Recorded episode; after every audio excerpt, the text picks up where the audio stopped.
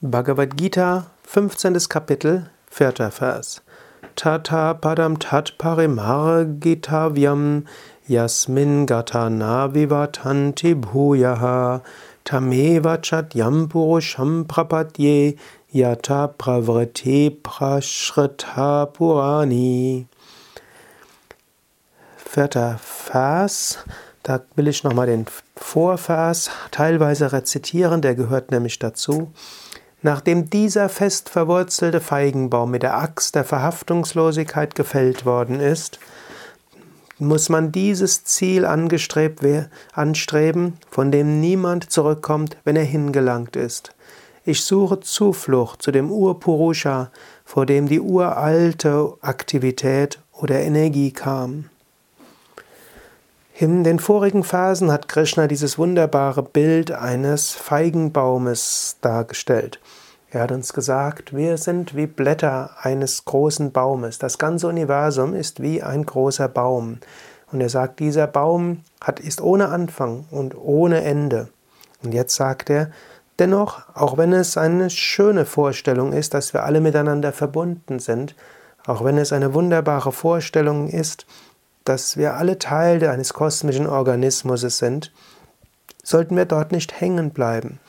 Letztlich geht es darum, auf dem spirituellen Weg sogar diese Verbindung auf der physischen und der astralen Ebene zu transzendieren. Es gilt sogar verhaftungslos zu sein gegenüber dieser Liebe zu allen Geschöpfen. Im Sinne von, es gilt diesen, diesen Feigenbaum zu fällen und dann erfahren wir alles als eine Seele. Purusha ist die Weltenseele. Er nennt es hier Ur-Purusha, der ursprüngliche Purusha, der Para, der höchste Purusha. Es gilt mit der Axt der Verhaftungslosigkeit sogar die Verbundenheit zu transzendieren. Es gilt sogar dieses schöne Gefühl der Gemeinsamkeit ne, zu überwinden. Es gilt sogar die Ebene von Schönheit zu verlassen. Letztlich geht es darum zu erfahren, ja, selbst diese physische Welt ist eine relative Welt. Wir sind in Wahrheit noch nicht mal Zellen eines kosmischen Körpers, in Wahrheit sind wir das Bewusstsein hinter diesem gesamten Organismus, in dem gesamten Organismus, der sich ausdrückt als physisches Universum, der sich ausdrückt als astrales Universum und als kausales Universum.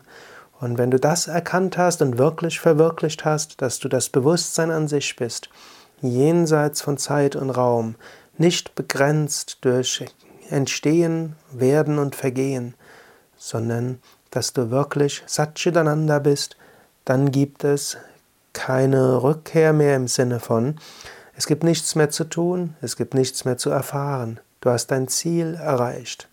Keine Angst, solange du noch gerne in dieser Welt sein willst, bleibst du in dieser Welt.